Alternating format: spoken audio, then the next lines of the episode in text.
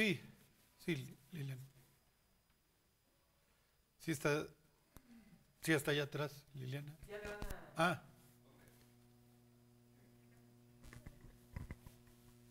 Buenos días. Eh, quisiera saber, bueno, dos preguntas. Eh, la primera, ¿a Dios molesta que utilicen sus nombre, su nombre en unas otras teologías? Las personas que, que adoran a los ángeles, que traen todo ese rollo de que los, los ayudan y demás, porque muchos traen o empiezan sus eh, devocionales con, con el nombre de Jehová o con el nombre del Dios Altísimo. ¿Eso a Dios le disgusta?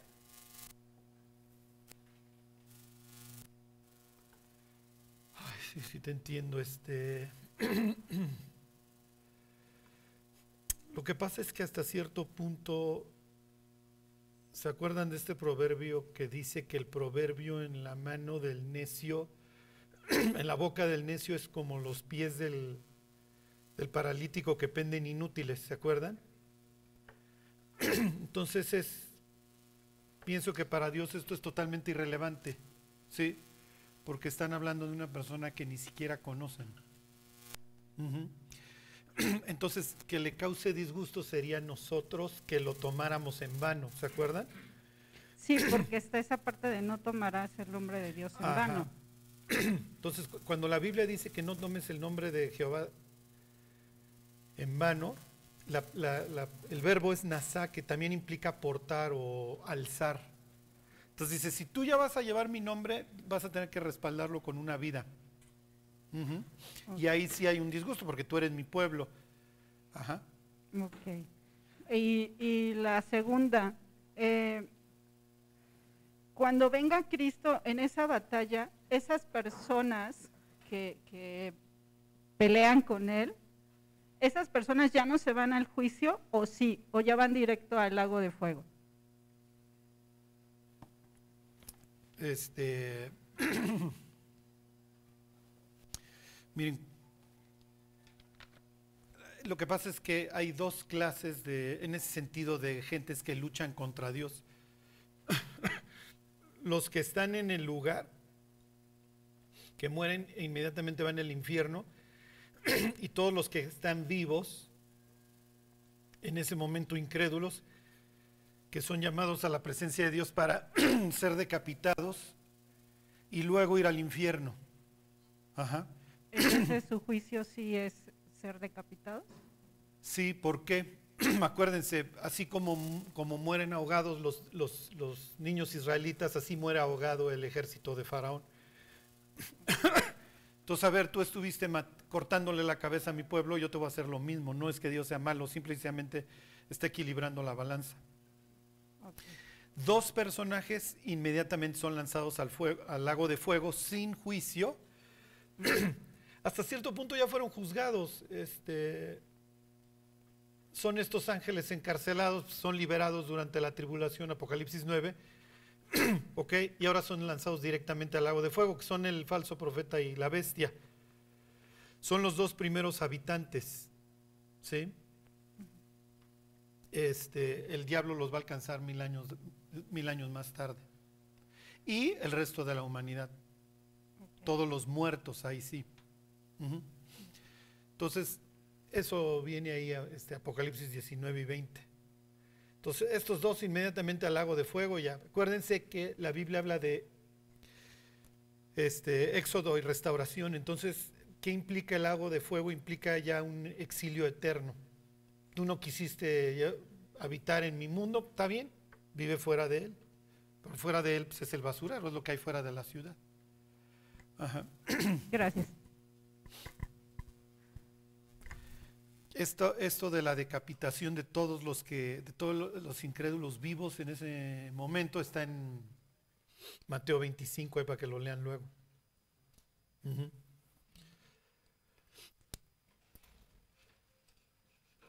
Bueno, ¿alguien más quiere preguntar algo? Sí, sí, Rodrigo. Gracias, Charlie. el otro día que estábamos leyendo algo de Moisés, desde la vez pasada quería preguntar, pero no había tenido oportunidad. Eh, yo la verdad es que soy nuevo en leer la Biblia, tengo un poco menos de un año y medio, pero ya leí dos veces el Éxodo porque me costó un poco entenderlo y Génesis. Eh, y quiero preguntarte si estoy en lo correcto en esta apreciación. Desde que sale el pueblo de Israel de Egipto, vienen los diez mandamientos y demás, y vienen los 40 años, que el otro día estábamos hablando de que Moisés al final, Dios no le permite entrar a la tierra prometida. Lo que yo platicaba con, con Mildred el otro día, lo que yo veo que en la Biblia nos están diciendo casi desde el principio, que a Moisés se le empieza, digamos, si se vale la expresión, se le empieza a subir un poco el poder que le da Dios casi desde el inicio. Empieza a darnos como señales la Biblia de que, de hecho en algunos pasajes en Reina Valera, cuando habla Moisés, habla como a su nombre, no a nombre de Dios, ¿no? Y empieza como a, resbalarse hasta que ya Dios eh, termina como por derramar la paciencia, ¿no? Y ya le dice, sabes que no vas a entrar a la tierra prometida. Si es así, o en qué momento, si fue paulatino eso, porque quiero pensar que Dios le dio muchas oportunidades, ¿no? De que realmente el poder era de él y no de Moisés. O estoy, o estoy mal en la apreciación y fue, de un, fue cuando realmente después, ya al final, decide no dejarlo entrar a la tierra prometida cuando lo del agua y que le pega la vara y demás. Sí, no, miren, ¿cómo, cómo te diré, Rodrigo? O sea, realmente la Biblia sí va a presentar a Moisés como el hombre más manso sobre la tierra. O sea, tiene una, tiene una obediencia y una devoción a Dios total. Por eso es que, pues sí, efectivamente se leen estas expresiones como que hicieron el tabernáculo, todo como Moisés se los había ordenado. Pero Moisés sí era muy claro de, oigan, pues yo subí al monte y ese es el modelo que me mostraron y pues hay que hacerlo así, ¿no? Realmente, el, vamos a decir este, en español moderno, el truene de Moisés sí viene cuando ya está muy cargado, ¿sí? Este, ya son muchos años. El libro de números es una tragedia, ¿sí? O sea, son muchos años y como lo veíamos entre semana, ya Moisés ya no entra al tabernáculo a buscar a Dios, o sea, se queda la entrada. Para estos momentos ya fracasaron en cuanto a la conquista de la tierra prometida. ¿Qué es el sueño de Moisés? ¿Sí me explico? O sea, muchachos, pues yo sí quería entrar, la verdad. Entonces, este, sí se ve que tienes, o sea, sí se empieza a cargar. Ya viene una mala actitud tal vez a esta generación incrédula, hasta que pues acaba tronando. ¿Y hasta cuándo les vamos a dar de beber? Y entonces Dios dice, oye, pues, me sonó a, manada eso de hasta cuándo les vamos a dar, a dar de beber. Ajá. Este, a Moisés le toca muy duro porque le toca, por decirlo así, un rebaño muy quejumbroso. ¿Sí me explico? Que lo viene cargando y entonces, bueno, pues ya explica la carta a los hebreos que Dios estuvo molesto con esa generación. Dice, porque siempre andan vagando en su corazón. Entonces, pues sí, efectivamente, como dice el libro de Judas, lucha Miguel y, y, el diablo por el cuerpo de Moisés, porque es muy útil para el diablo, ¿no? Porque ese finalmente fue el peor pecado que pudo haber cometido Moisés, que era arrogarse milagros. Porque pues Moisés ya te siguen a ti, ya no me siguen a mí. ¿Sí me explico? Entonces, este, que pues ya es un Moisés que acaba literalmente tronando. Entonces, pues Moisés no quiere decir que Dios no lo honre, ¿no? Pero ya, o sea, cruzaste esta línea, ya no, tu ministerio lo achicaste. Porque ya te están siguiendo a ti y la idea es que me sigan a mí.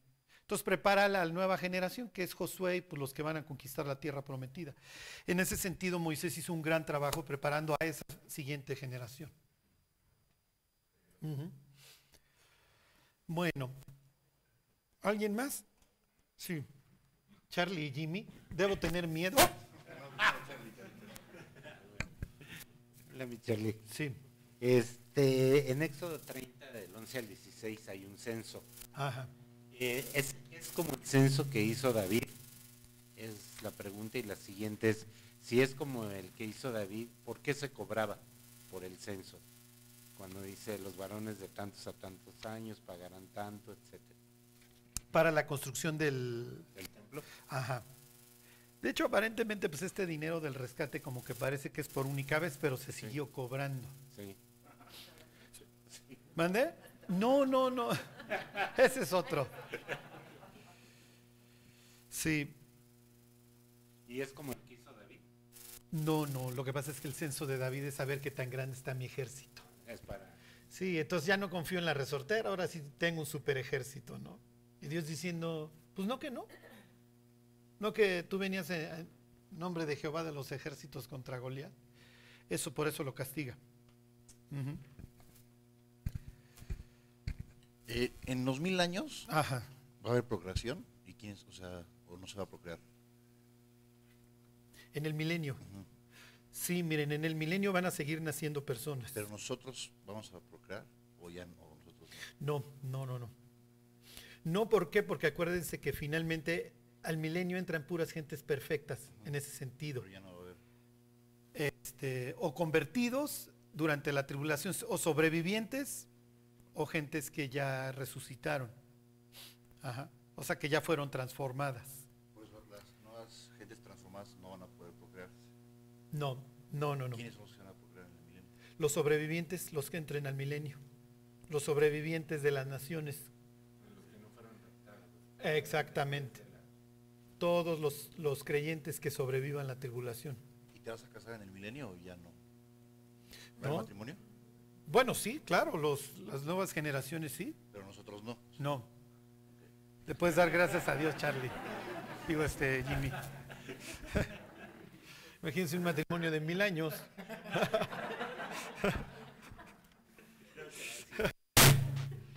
Sí, sí, o sea, finalmente acuérdense, ¿quiénes entran al milenio? Todos de la historia, más todos los que sobrevivan la tribulación. Todos los que sobreviven la tribulación, pues bueno, ya están esperando a Cristo, en cualquier instante regresa. Miren, ya llegó el rey. Y obviamente pues ellos continúan. Por eso les decía yo la otra vez que el milenio es muy extraño porque es una vuelta al paraíso en donde tienes seres perfectos conviviendo con seres que todavía no lo son.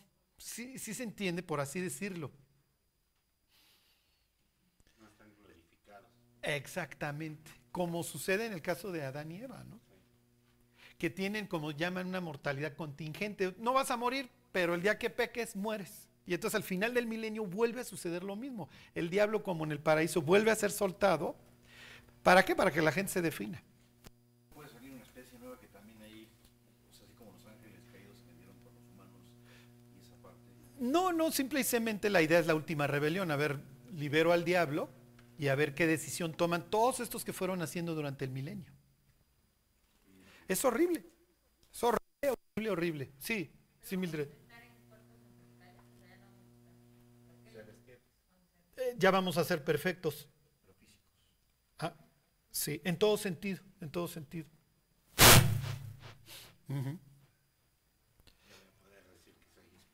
Sí. Bueno. Sí, el milenio, acuérdense, pues, es difícil.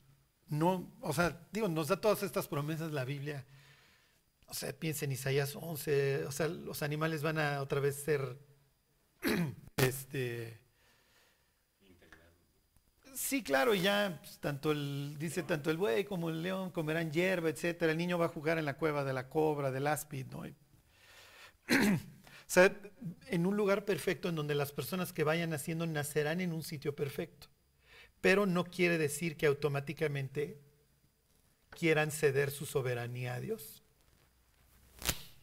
¿Sí? Finalmente eso es lo que no quisieron hacer Adán y Eva. A ver, pues yo voy a tomar en mis manos y voy a hacer lo que yo quiera. Y pues costó. Sí, finalmente como papás, pues cuando le damos una orden a nuestros hijos, pues no es que queremos perjudicarlos ni, oye, yo quiero toda la felicidad para mí, o sea, lo hago porque, porque te quiero y, y en ese sentido pues esa era la idea, ¿no?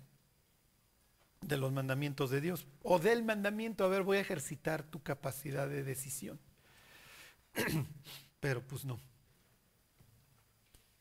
Bueno. ¿Ya? ¿Todo es muy claro en sus vidas para variar? Qué bueno. Sí, Dios.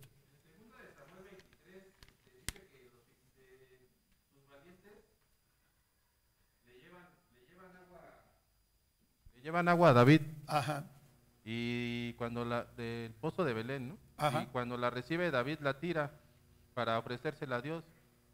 Entonces, son dos preguntas. ¿Por qué ellos, los valientes, deciden llevarle el agua? ¿Y por qué, ¿Y por qué la derrama David? por qué la derrama David? Sí, lo que pasa es que David hace este, este suspiro cuando están sitiados. ¿Quién me diera, o sea, quién me quitara los filisteos de encima? ¿Quién me diera de beber de, del agua de ese pozo que en ese instante no tienen? Y entonces sus hombres muestran eh, esta fidelidad a, a- a David diciéndole, mira, nosotros, para que veas que estamos dispuestos a dar nuestra vida por ti. Acuérdense que el agua a veces, el agua derramada simboliza también la vida, así la presenta la Biblia. Somos aguas que se derraman. Entonces ellos lo que le están diciendo es que están dispuestos a morir por él. Y entonces David dice, ¿cómo la voy a beber? Estos hombres expusieron su vida, le está dando un, un valor a la vida de sus hombres. ¿Sí se entiende? Claro, esto es una anécdota que va contando el cronista a posteriori. O sea, como para resaltar el carácter tanto de David como de sus hombres que se criaron en una cueva. O se hicieron, tuvieron esta integridad y este valor en una cueva. ¿Por qué? Porque si uno va leyendo la historia de Segunda de Samuel, pues esto es un drama a partir del capítulo 11. Entonces piensen en la vida de Urias y el valor que le daba Dios, perdón, David a la vida de sus hombres tan alto y luego cómo lo menosprecia por la codicia de una mujer. ¿Sí, sí se entiende? Entonces la idea es que la gente diga, ¿cómo este hombre destruyó su vida al restarle valor a la vida de las personas que lo rodeaban? Por eso está puesto al, al final esta historia, esta anécdota. Sí. Acuérdense que, y esto es muy importante, nos necesitamos la, la, la- la- la comunidad, no, Dios no concibe, a, no concibe a un creyente solo, no. Digo, está el misionero y hay que apoyarlo en oración y con recursos y lo que ustedes quieran, pero de ahí en fuera, los cristianos no fuimos hechos para, para estar solos. Por eso el diablo siempre nos va a querer dividir, que nos amarguemos, que para que nos destruyamos. Pero no hay nada como para Dios como la, la comunidad. Así fuimos hechos. Sí. Entonces realmente el- el- el- lo, todo lo que David construye, él mismo lo destruye ese día que se asoma por el balcón.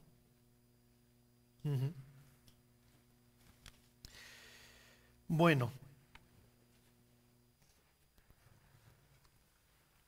Bueno, pues vamos a ver este. Pues vamos a ver cómo termina este el, matrimonio de, de los papás del protagonista de la historia que les quiero contar. Como les decía, Jacob va a representar la vida de la vida del creyente, sus altas, sus bajas, eh, sus pecados, su, su desconfianza en Dios, este, su relación con Él tortuosa, su éxito posterior en oración y en literalmente lucha contra Dios.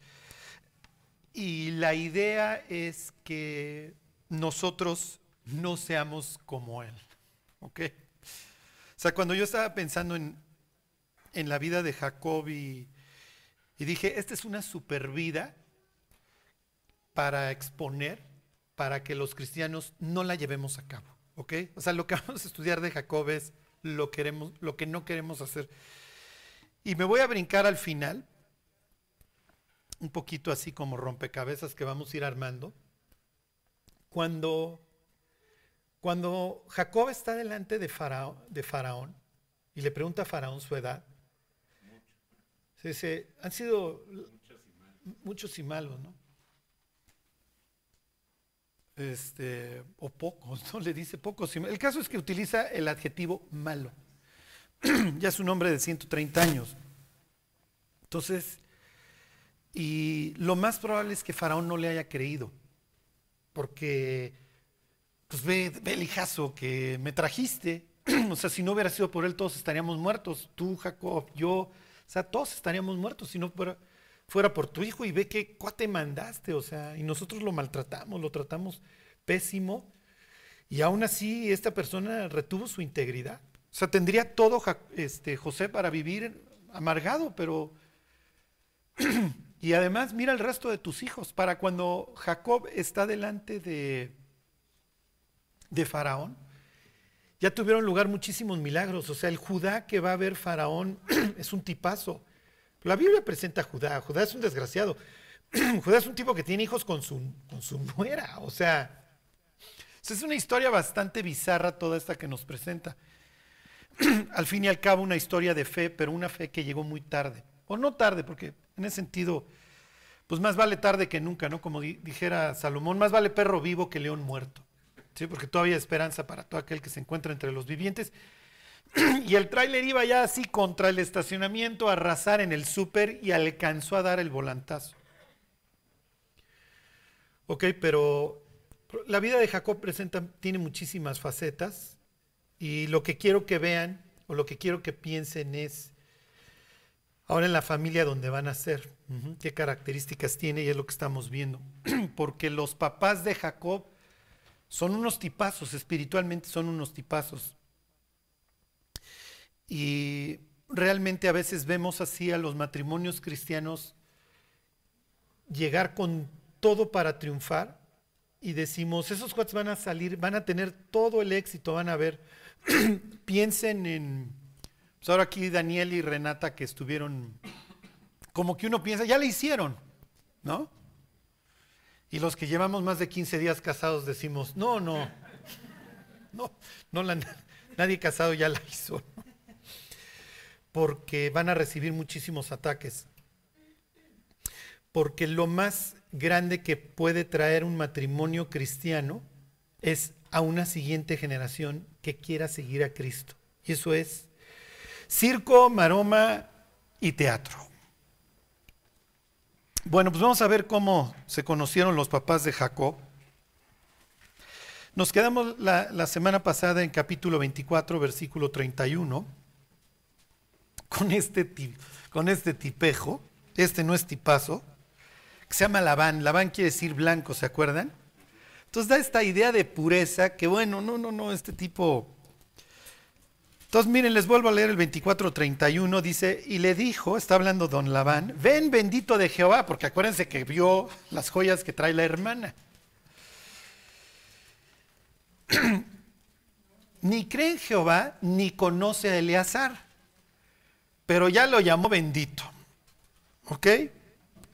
Si hubiera entrado con joyas de fantasía, tal vez hubiera sido, quédate allá afuera y ahorita te pasamos una torta, mi cuate, ¿no? Pero entró la hermana con gran joyería y entonces le dice, ven bendito de Jehová, ¿por qué estás fuera? He preparado la casa y el lugar para los camellos. Entonces el hombre vino a la casa y Labán desató los camellos y les dio paja y forraje y agua para lavar los pies de él y los pies de los hombres que con él venían. Y le pusieron delante qué comer, pero él dijo, no comeré hasta que haya dicho mi mensaje. Y le dijo Labán, habla. Y entonces va a contar toda la historia que ya leímos, la va a contar con lujo de detalle nuevamente Eleazar. Eleazar quiere decir Dios ayuda este, Eli, o Dios es mi ayuda, Eli, mi Dios, Etzer, auxilio o ayuda.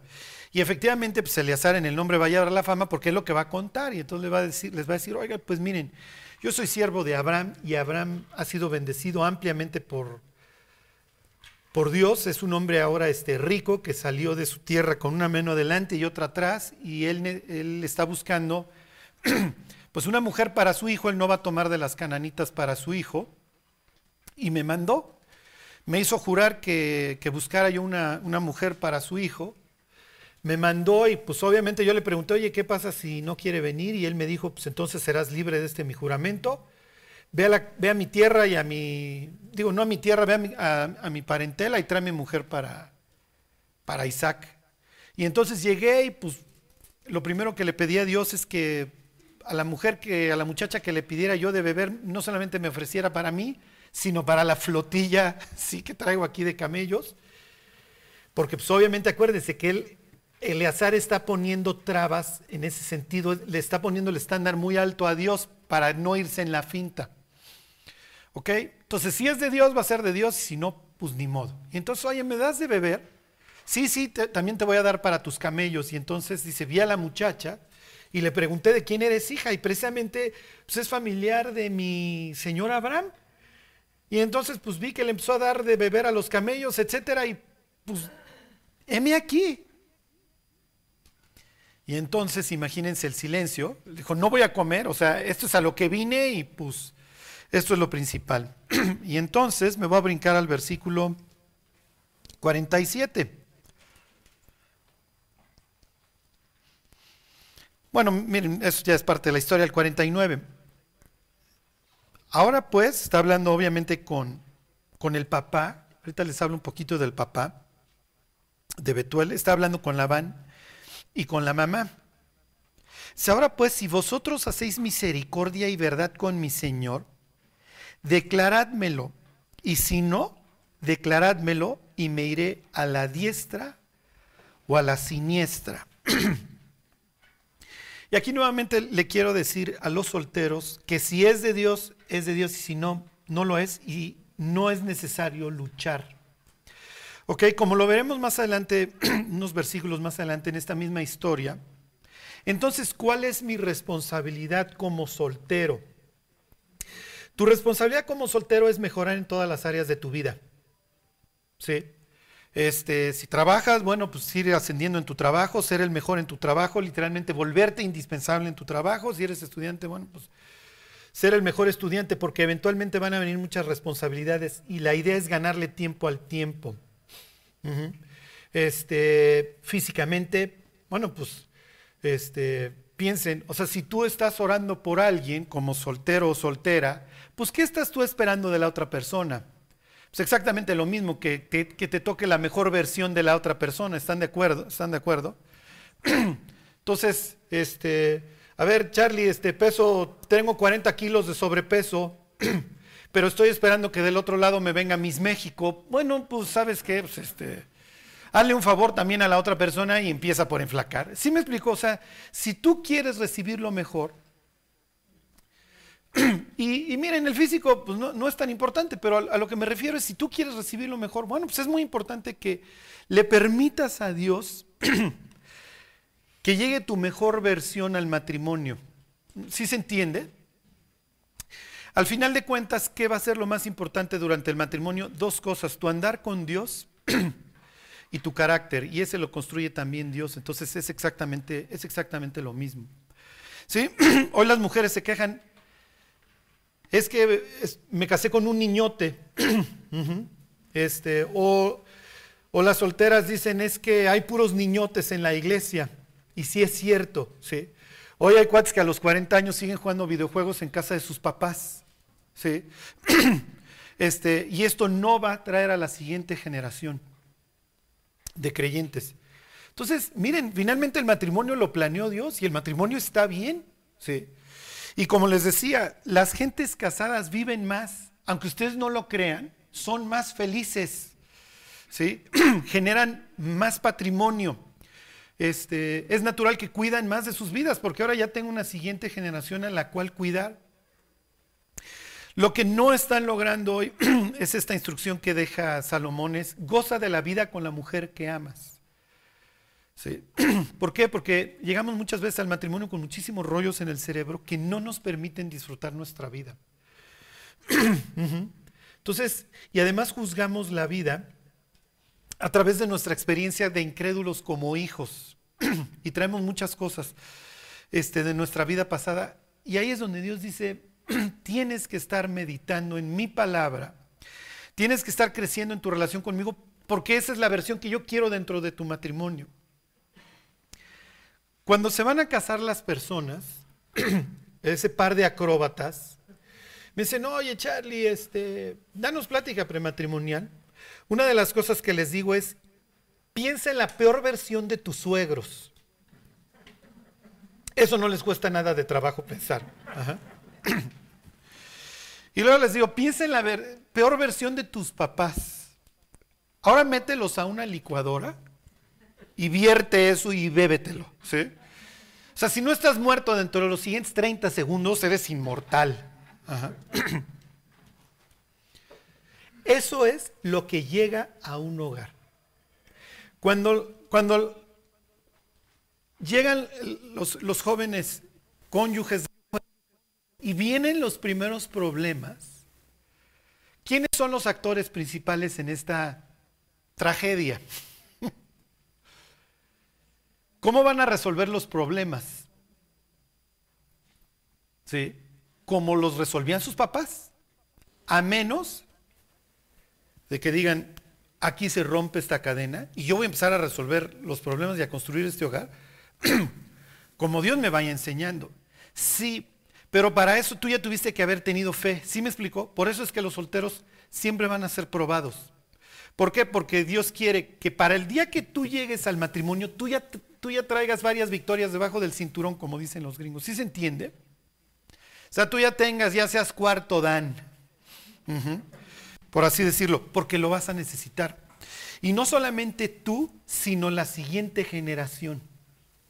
Ok, Cuando la Biblia habla del matrimonio ahí en el libro de Malaquías, la Biblia dice que Dios abomina el divorcio. ¿Por qué? Porque lo que buscaba al darle la facultad de procrear a la humanidad era tener que su familia creciera. Dios pudo haber hecho al ser humano asexual y nos reprodujéramos como los gremlins si nos caía agua o como ustedes quieran. ¿Sí me explico? Pero Dios le dio esta oportunidad a Adán y Eva y de ahí para el real de que participáramos en la creación, generando a la siguiente generación. Creando a la siguiente generación. Es increíble cuando una persona sale del vientre de otra, ¿están de acuerdo? Y que esa persona se parezca a ti. O sea, yo me acuerdo cuando nació mi hijo, digo arrugadón, hinchado y lo que ustedes quieran, pero me impresionó ver a una persona que se pareciera a mí. Y obviamente conforme van pasando los años, nos vamos dando cuenta de la influencia tan grande que tenemos con nuestros hijos. Yo luego soy chismoso con mi hijo y, me, y, lo escucho cuando está platicando con sus amigos. Me hago el tío Lolo y ahí... y me estoy escuchando a mí. Y muchas veces estoy escuchando a mi papá y a mi abuelo.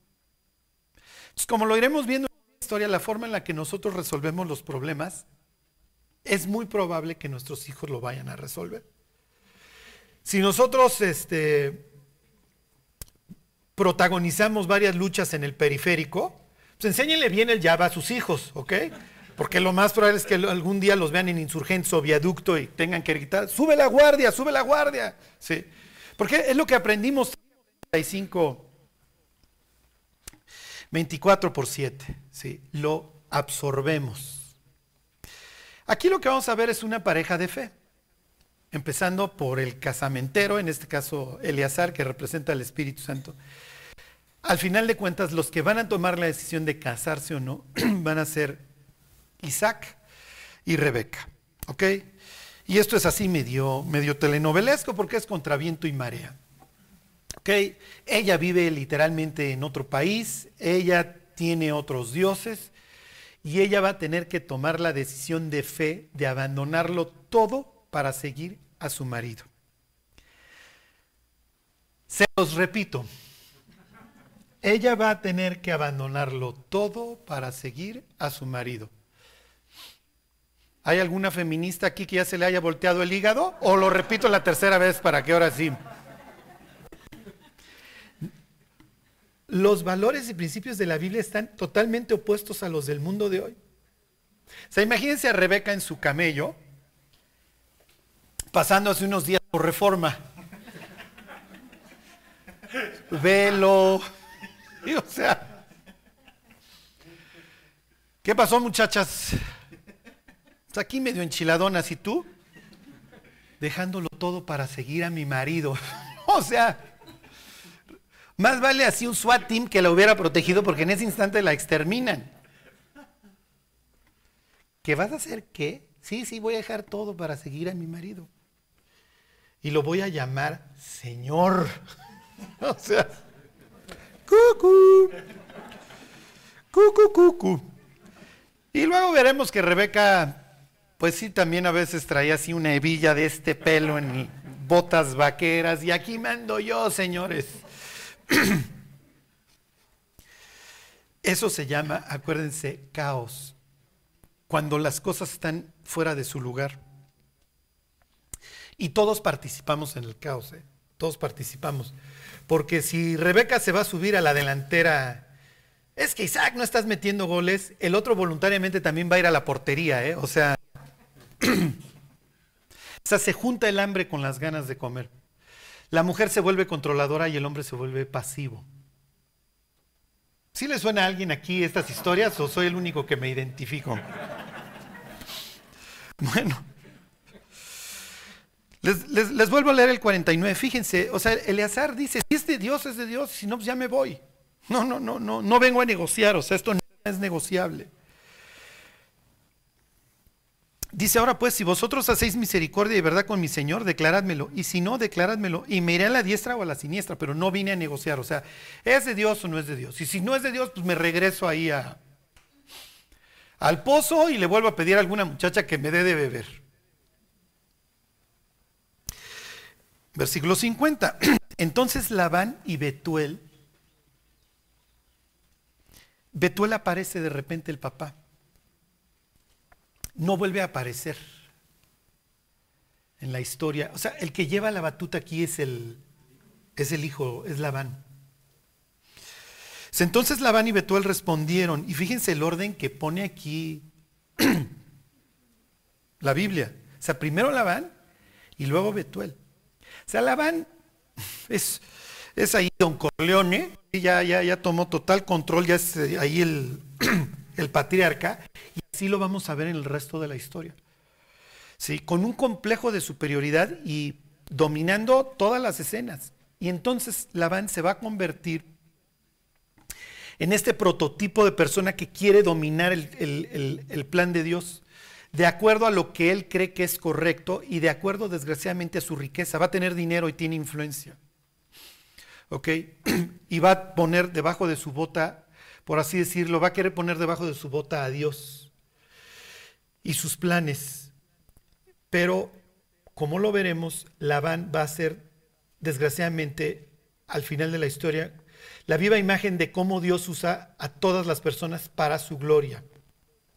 ¿Ok? Y entonces aquí me detengo tantito, y esto se los voy a estar repitiendo. Es muy probable que todos nosotros vayamos a sufrir debajo de la bota de alguien que nos menosprecia, que odia a Dios, que nos odia a nosotros, lo que ustedes quieran, y que le vamos a rogar a Dios es que Dios sáqueme de aquí, llévame de acá, por favor quita a esta persona y que Dios no la quite. ¿Por qué no? Para su gloria. Las usa al final de cuentas para construir en nosotros carácter, paciencia, tolerancia, este, confianza en Él. Ok, a pesar de que vivo en estas circunstancias, debajo de esta bota, está bien Dios. Y pueden pasar muchísimos años. ¿eh?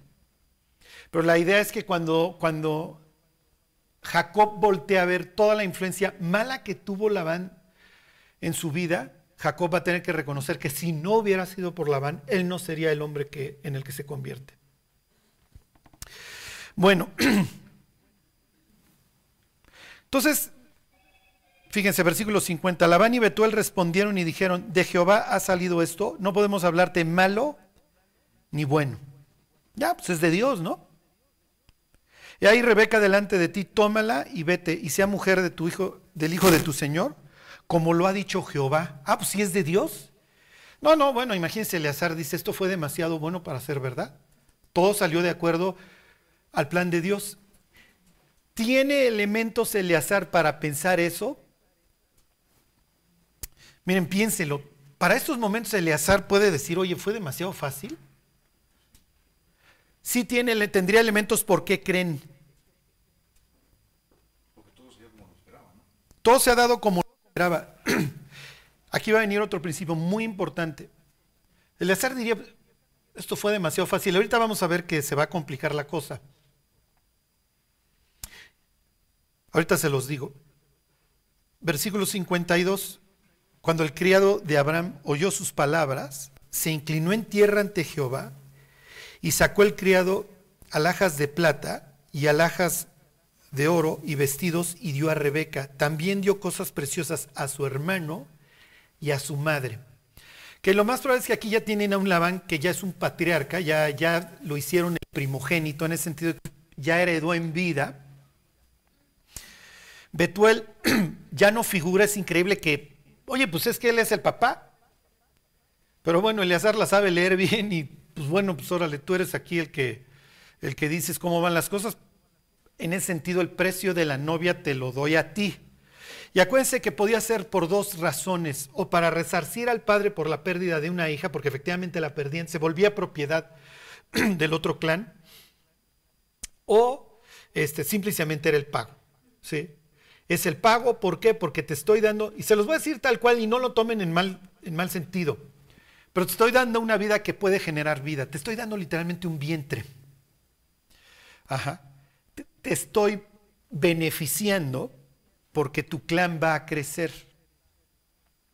¿Ok? Entonces, había personajes, piensen en la palabra en, en, inglés raiders, este, ¿cómo se dice? Despojadores nómadas, Javiru les llamaban, que se dedicaban a esperar a que otros sembraran y cosecharan para irlos a robar.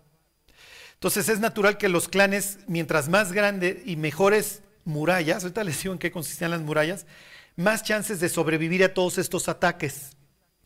Así presenta, por ejemplo, la historia de los amorreos como orcos, ¿sí? este, monstruos que andan ahí destruyéndolo todo y que eventualmente se asientan y que son vencidos luego por los israelitas.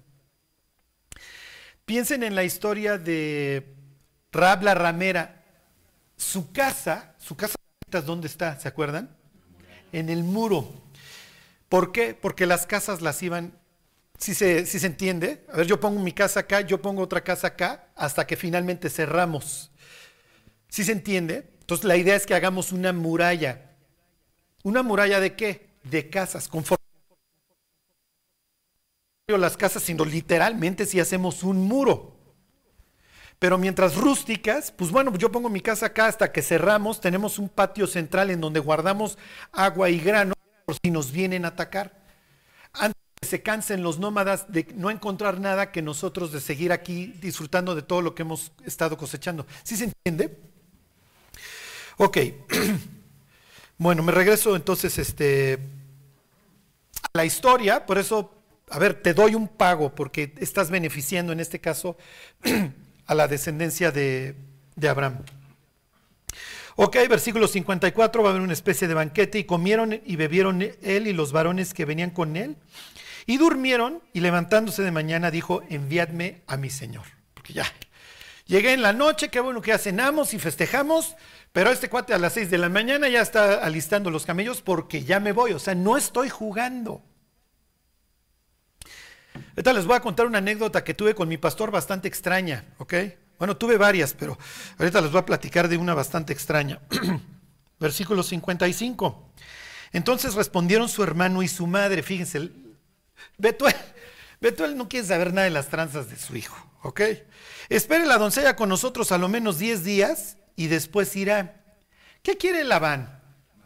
Más lana. Oye, algo le vi en las alforjas todavía este cuate, ¿eh? Este cuate todavía hay que exprimirlo. Oye, que aguante 10 días más, siempre no. Se hace el cuate que a la mera hora del vamos a firmar el contrato, porque ya nos pusimos de acuerdo. Oye, no, quiero 30, 60, 90. No es posible este. ¿Sí? Quiero 10 días más. Y espérate 10 días más. Entonces, miren, es muy importante para los solteros que no se cotorreen en el sentido de, ay, sí me ha pegado, pero yo creo que sí va a cambiar. No, no cambia. Acuérdense que el matrimonio es un amplificador de lo que ya hay. Cuando hay una buena relación entre los novios, cuando se casen, esa, esa relación se va, se va a expandir, va a crecer. Cuando ya hay una mala relación, y que, lo que les quiero decir es, cuando tengan dudas, deténganse. Porque si dices, no, es que ya desde ahorita me grita, ya desde ahorita me, controla, olvídate. O sea, cuando llegues al matrimonio, esto se va a amplificar. ¿Qué pasa si en este instante cede Eleazar? ¿Ya se volvió el esclavo de Labán? Fíjense, versículo 57, 56. Y él les dijo, no me detengan, Jehová, despachadme para que me vaya mi Señor. No me voy a esperar los 10 días que dices, ¿eh? Y si me voy de aquí con las manos vacías, pues ni modo, ahí voy de regreso este, al pozo. Pero no lo voy a permitir. Si es de Dios, fue de Dios. Y si no, no. Y no voy a forzar algo que no sea de Dios. ¿Por qué? Y aquí viene algo muy, muy importante. Cuando la humanidad se baja del arca, ¿se acuerdan? Es, nuevamente, vamos a volver a iniciar, muchachos. Vamos a ver si esta vez sí funciona. Vayan por la tierra y fructifiquen. ¿Qué hace la humanidad? No, no, no. Vamos a hacernos un solo nombre y vamos a establecer, vamos a hacer una ciudad como sucedió en Génesis 4. Vamos a arreglar la creación a través de medios humanos. Ese es el origen de las ciudades. Entonces vamos a hacer Erek, vamos a hacer Babel, vamos a hacer todas estas ciudades espantosas, entre ellas Ur, de donde precisamente sale Abraham. Y entonces, a ver, no muchachos, esto no es lo que ustedes van a hacer. Y en mi misericordia, diría Dios, los disperso, los fragmento, ¿ok? En ese sentido, Dios divide y vence, divide y vencerás, que no quieres que quiera vencer a la humanidad. Le quiere dar mayor tiempo a la humanidad entonces, y los disperso. Pero Jehová había dicho a Abraham, vete de tu tierra y de tu parentela, a la tierra que yo te mostraré, y haré de ti una gran nación. Y bendeciré a los que te bendigan, y en tu simiente serán benditas todas las naciones de la tierra. O sea, este exilio que tú acabas de ver de las naciones, Abraham, tú lo vas a componer en un sentido. Así que tu vida y tu familia, con la novedad de que son las más importantes de la humanidad. Entonces, Eleazar lo entiende y para estos momentos, por eso yo les decía, ¿tiene Eleazar elementos para confiar en que Dios traiga todo esto a buen puerto? Claro, porque él ha visto promesa tras promesa cumplirse en la vida de Abraham. Es muy importante lo que les voy a decir. Dios no nos alcanza a lo tonto. Dios nos alcanza con un propósito. Desgraciadamente los cristianos somos expertos en agarrar esta nueva vida que Dios nos da y andar buscando un basurero a ver a dónde la tiro. Y hoy lo estamos viendo. Las redes sociales nos presentan amigos, creyentes que en otra época caminaron con Dios y lo sirvieron, con unas vidas hoy total y perfectamente destruidas, de terror, que no quisiéramos que vean nuestros hijos a ese grado. ¿Por qué? Porque no se daban cuenta de la importancia de sus vidas. O sea, el diablo los cotorreó y entonces les dijo, tú pues mira, si hay gente importante, pero tú no. Si no fuéramos importantes, ¿por qué el diablo se dedica a casarnos todos los días? Y no me refiero esta vez matrimonio, ¿ok? a eliminarnos, a exterminarnos, a amargarnos, a dividirnos. Y es que miren, los cristianos por X, por a veces razones tan tontas hay. Oigan, alguien ha visto un basurero, es que aquí traigo mi nueva vida y la quiero ir a tirar. ¿Qué te pasó, Juan Pérez? No me, no me saludó fulano. Entonces ya me enchilé y voy a vivir amargado el resto de mi vida y ya no voy a servir a Cristo. Oye, yo pensé que te había arrancado un brazo, no sé, te había fracturado tibia ahí, pero no, no, un día no me saludó. Ah, ok. ¿Y por eso vas a ir a tirar tu vida? Sí, porque qué mala onda, no me saludó, no sabe quién soy yo. El problema es, no sabes, no sabes, tú no sabes quién eres. Olvídate de Juan Pérez. Tu vida es importante, volviste a nacer, Cristo estuvo dispuesto a, dar su vida por ti para darte una nueva y que le pudiera servir y en ese sentido cumplieras lo que Dios le encargó a Abraham. Tú vas a hacer bendición a los pueblos. ¿Ok? Entonces, aquí esta historia de Eleazar a quien Dios ayuda, nos tiene que dejar esto en claro. A ver, si es de Dios, es de Dios, y si no, no. Entonces dice, señores, pues yo ya me voy. Y yo no me voy a dejar estar extorsionando por ti, Labán. Él no sabe, pero el hijo que van a hacer del matrimonio que él está juntando va a sufrir una extorsión no de 10 días. Se va a reventar 21, 21 años, bajo la bota de Labán. Y es muy importante que empiecen a ver los contrastes. Como el hombre espiritual no lo va a permitir. Pero eh, vamos a decirlo, el hombre carnal, como lo llamaría Pablo, La persona que no tiene su confianza en Dios todo el tiempo va a estar, como dice Santiago, fluctuando como la onda del mar para donde el agua lo lleve. Y esa va a ser la vida, desgraciadamente, de Jacob. Y Dios lo va a usar. Y para que la cuña apriete, pues tiene que ser del mismo palo. Bueno. Ahorita, ahorita, ahorita llegamos, ahorita llegamos. ¿Cómo son chismosos? Ahorita llegamos, ¿eh?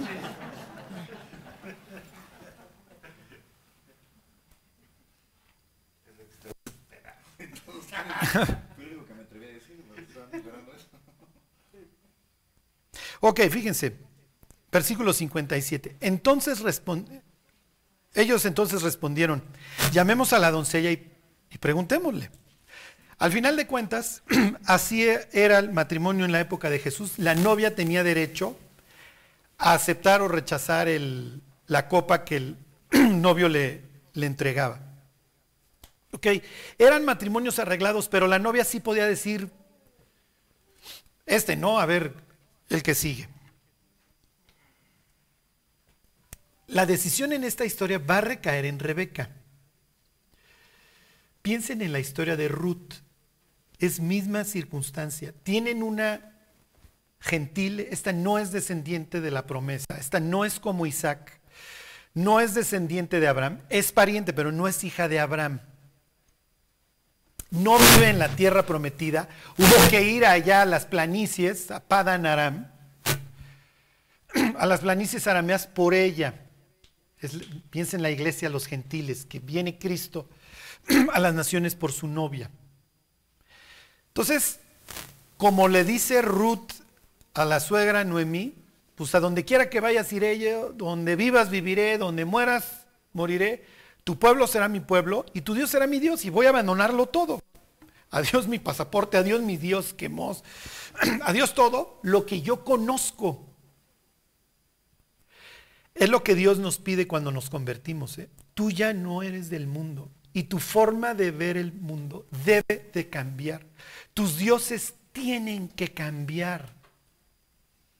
Tú no eres de ahí, tú eres un extranjero. Por eso cuando los cristianos vivimos como vive el mundo y pensamos como vive el mundo, es como si nos regresáramos a Padan Aram, a donde va a regresar en un sentido Jacob. Jacob va a salir de la tierra de bendición como sale Elí, Malón, que León, este, Noemí, van a Moab, ¿se acuerdan? Y ahí, ¿qué, lo van, que van a encontrar? Infertilidad y muerte. Así Jacob va a abandonar la tierra prometida. La idea era que viniera la novia y se estableciera acá y aquí tuviera lugar el plan de Dios. Pero los mismos novios que ahorita se van a casar, ellos mismos van a echar a perder toda esta situación. ¿Por qué? Por su falta de fe. Y son dos hombres de fe. ¿eh? Versículo 58. Y llamaron a Rebeca y le dijeron, ¿irás tú con este varón? ¿Ok? Entonces piensen en esta historia en donde todos los reflectores se vuelcan sobre esta participante que va a entrar a la familia más importante de la humanidad. Ella va a ser mamá, bueno, obviamente tatara, tatara, tatara,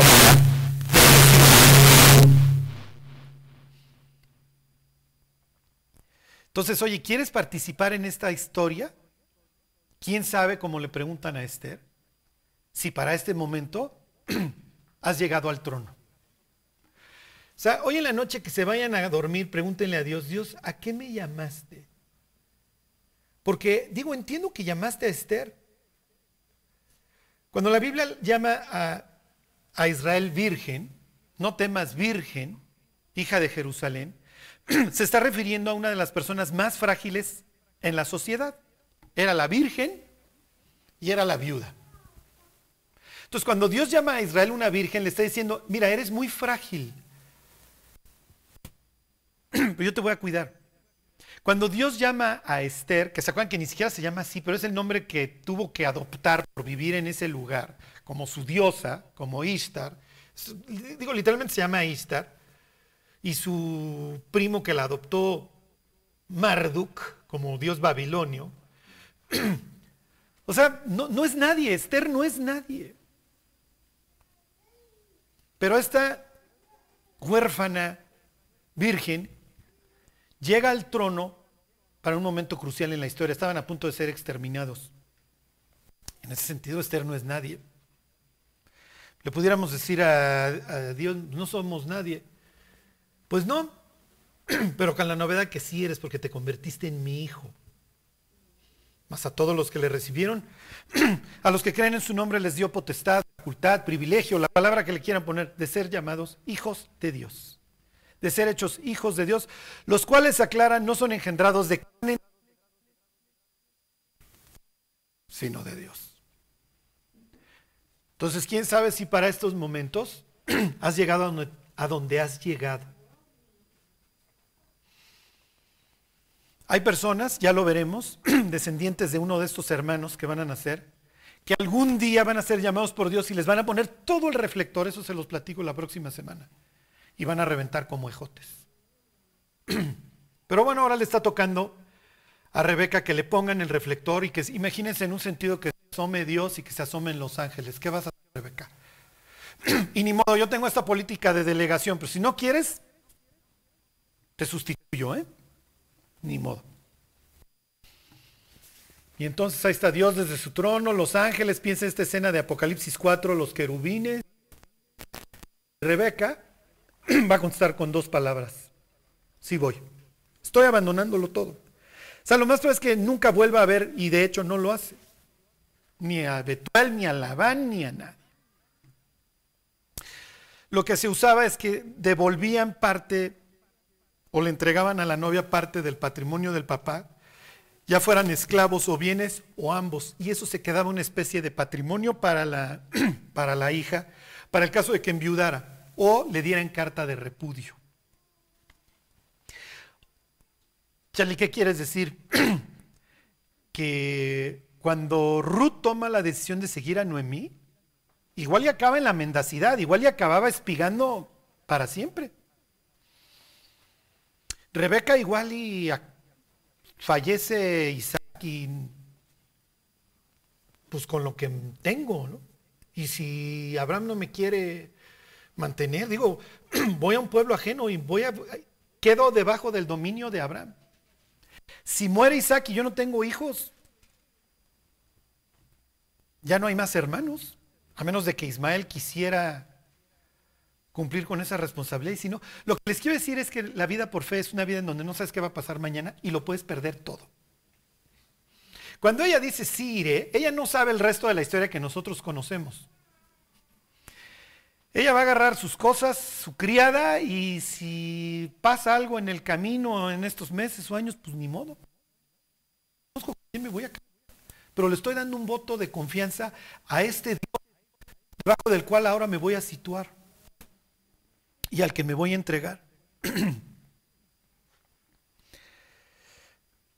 bueno,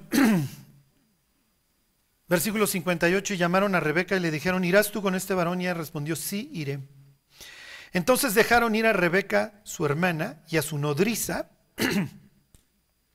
Ahí está esta especie de dote. Y al criado de Abraham y a sus hombres. Y bendijeron a Rebeca y le dijeron, hermana nuestra, sé madre de millares de millares. Ahí está esta idea de que está yendo una futura mamá. Y posean tus descendientes la puerta de tus enemigos, de sus enemigos. Acuérdense que las puertas es donde se establecían los gobiernos, natural a la entrada de las ciudades, grandes o chicas. Ahí veo si están entrando espías o no, vienen a ver mis graneros, mis cisternas, a ver cuánto tiempo yo aguantaría. Entonces el hecho de poseer las puertas del enemigo implica que tu gobierno conquistó al de ellos. ¿Ok? Entonces se levantó Rebeca. Esta expresión es increíble. Jonás, levántate y ve a Nínive y lejos de levantarse, desciende a Jope y de ahí se queda dormido. Cuando lean esta expresión de levántate, obviamente de quién está hablando también. la expresión en griego es anastasis, viene en el Salmo 82, levántate, oh Jehová, y en el griego es anastasis, porque tú heredarás las naciones. Entonces piensen en Cristo levantándose de entre los muertos.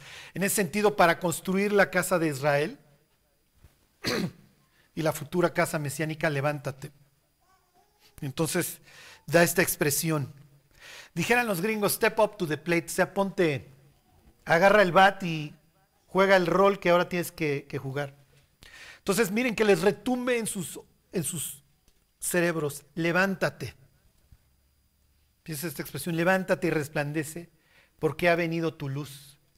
Porque aquí que tinieblas cubrirán la tierra y oscuridad las naciones, mas sobre ti amanecerá el Señor, y sobre ti será vista su gloria. O sea, los creyentes tenemos mucho trabajo, ¿eh? pero nos tenemos en ese sentido que espiritualmente levantar. Más allá de todo lo que nuestra carne, el diablo, el mundo nos avienta todos los días. Bueno, entonces se levantó Rebeca y sus doncellas y montaron en los camellos y siguieron al hombre y el criado tomó a Rebeca y se fue. Y venía Isaac del pozo del viviente que me ve, porque él habitaba en el Negev. Negev quiere decir literalmente sur, viven en el sur de, Israel. Bueno, aquí todavía no se llama Israel, Israel ni siquiera ha nacido, en el, sur, en el sur de la tierra prometida. Y había salido Isaac a meditar al campo a la hora de la tarde y alzando sus ojos miró y aquí que los camellos que venían. O sea, este no es un cuate que se, a ver, ya me urge casar. No, no, no. La próxima semana hablamos de este tema que se va a repetir acerca de la meditación, por qué es necesaria, qué trae a nuestras vidas, etcétera. Versículo 64. Rebeca también alzó sus ojos y vio a Isaac y descendió del camello. Esto es como que hollywoodesco, ¿están de acuerdo? Sea, Dios quiso, a ver, muchachos, no todo es así, ándale, lárgate y cásate con él. No, no, no. Cruzaron miradas y... Ahí están Grace Kelly Charlton Heston. Este.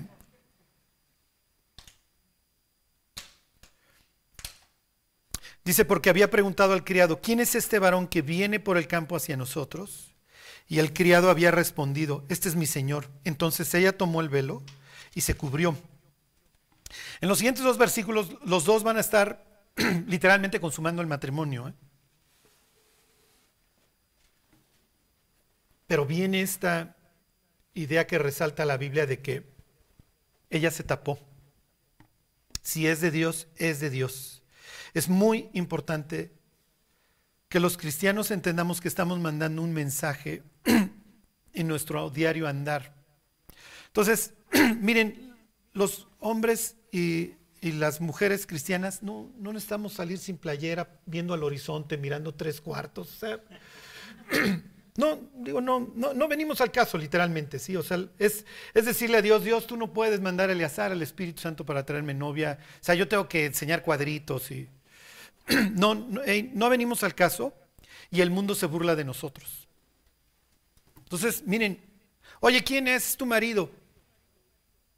Sí, pero pues yo vivo debajo de, del cielo, vivo bajo la mirada de Dios y yo no quiero ofender a Dios. Y es el nuevo Dios al que, al que yo me estoy sujetando. Allá tendrán en Mesopotamia sus dioses y lo que ustedes gusten y manden, pero este es Jehová y aquí la santidad conviene a su casa. Y lo va a aprender Rebeca. Ok. Versículo 66. Imagínense, este viene de estar meditando.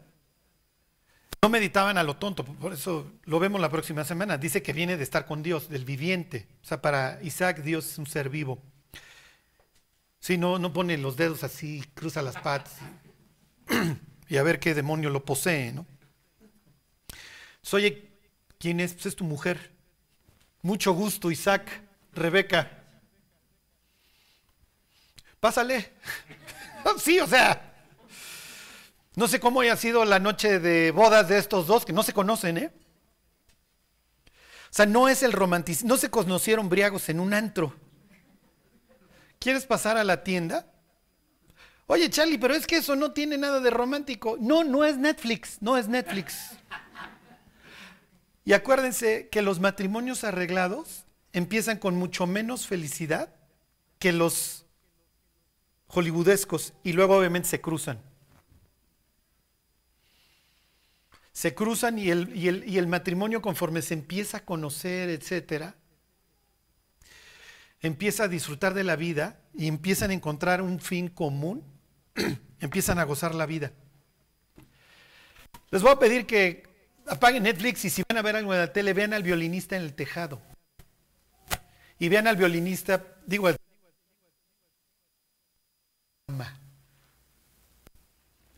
Porque las hijas ya de- en la revolución, en la época de la revolución a principios del siglo XX le dicen, le dice una de sus hijas, oye, me enamoré de fulano y me voy a casar con él. Y el papá le pregunta, ¿qué es eso de enamorarse? Como si le estuviera hablando de un bicho extraño. Pues es que te gusta y te tira la, la onda. Entonces va con la esposa y le dice, oye, ¿estás enamorada de mí? Imagínate un matrimonio de 30 años. Y le dice la señora, pues yo creo, pues te lavo la ropa, te procreé tres hijas, te las cuidé. O sea, pues yo creo que sí. El amor y el enamoramiento son cosas, una da lugar al otro y si no da lugar al otro, truena la cosa. El enamoramiento empieza obviamente a bajar y empieza a surgir el verdadero amor. Estoy contigo porque te amo. Y no eres la muchacha con la que me casé hace 20 años, es natural. Y ya nos peleamos, y ya nos reconciliamos, y ya nos conocimos. La primera vez que le tomé la mano a mi mujer, me dejó de hablar. Se puso tan nerviosa que al otro día no quería hablar conmigo.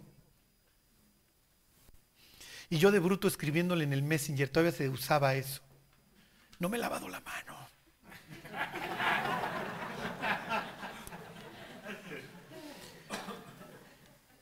Y empieza, es natural, y empieza el amor. ya es una determinación, obviamente no es un sentimiento. Obviamente, bueno, ya lo iremos platicando, pero es necesario y es lo que le va a exigir Dios a Israel más adelante en, en esta historia. El fuego nunca se apagará, ¿no? Fíjense, versículo 67, y la trajo Isaac a la tienda de su madre Sara, y tomó a Rebeca por mujer, y la amó. Y se consoló Isaac después de la muerte de su madre. Bueno, todo esto lo vemos la próxima semana. Les, les hablo del, de la anécdota. Tenía yo poquito de convertido, y un, y un creyente llevaba muchos años con su novia, y la cortó, entonces tronó. Y entonces estamos desayunando en el VIPS porque el discipulado era en la mañana. Entonces después nos fuimos a desayunar y me dice, ¿te enteraste de que fulanito cortó con su novia? Y le digo, sí. Dice, no lo vayas a hacer, ¿eh? Dice, si tú vas a andar con una novia, es para casarte con ella, no para andar de manita sudada. Yo venía de un mundo impío, yo, ¿qué me estás diciendo? ¿Sí? Dice, se trata de no cotorrear nada durante el noviazgo y casarte con tu mujer. No quiero que seas un don Juan en la iglesia. Algo, o sea, algo así es lo que, me, lo que me intentó decir. Tú no puedes estar jugando. Es lo que vemos en esta historia, ¿sí? A ver, aquí está dona, doña Rebeca.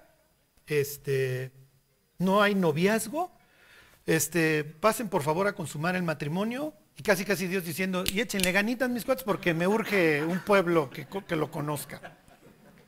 Si conocen la historia, no es lo que va a suceder. Este matrimonio va a ser probado. Entonces, miren, el que creó el sexo fue Dios y Dios no es mojigato, pero sí estableció unas reglas muy claras con un solo propósito que el hombre disfrutara su vida. Dios no creó el sexo para que el hombre lo sufriera. Es lo que hoy está haciendo la humanidad.